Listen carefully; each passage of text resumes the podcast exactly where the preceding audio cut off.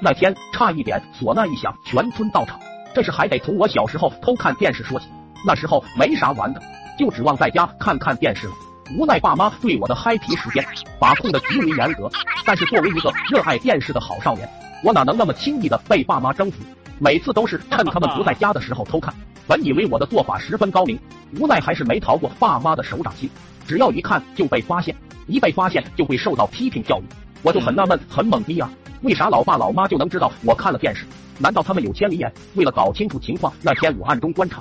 当老爸把手伸到电视后面的那一刻，我才幡然醒悟，原来如此妙啊！竟然用如此高明的方法，知道原因以后就好办了。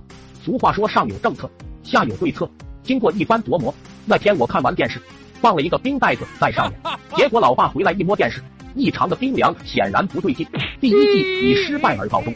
后来我听说酒精也可以降温，酒精家里没有，但是白酒挺多的，估摸着效果差不多。那天我就想试验一下。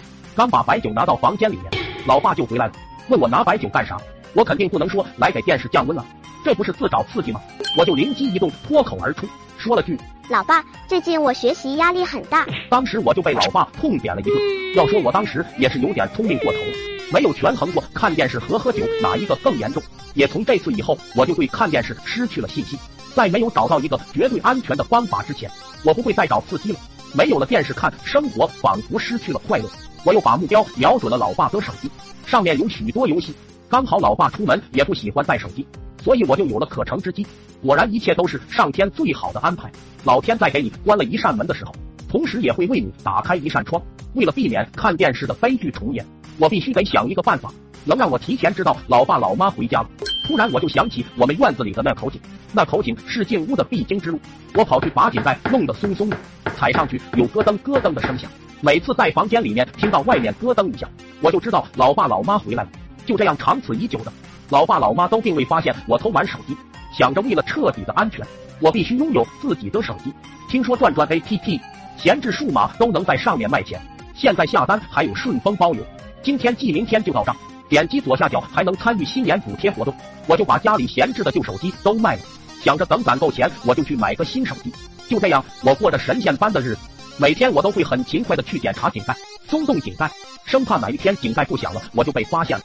直到那天咯噔变成了扑通，当时我还纳闷，老爸今天咋不进来？出去一看都惊呆了，只见井盖竖着卡在井上，老爸人没了。我心想大事不妙，赶紧跑过去大喊老爸，喊了几声都没有回应。就在我绝望崩溃之际，里面就传来了老爸的声音：“小崽子，快去找人！”那天老妈找了村里面的男人，才把老爸救了起来。当天晚上，我家传出了阵阵惨叫，村里面的人都以为老爸劫后余生，在杀猪庆祝，而我得到了最好的奖励，躺在床上看了半个月的电视啊！果然一切都是最好的安排。至于我家的那井盖，也被老爸加固，上面还铺着一块大铁皮，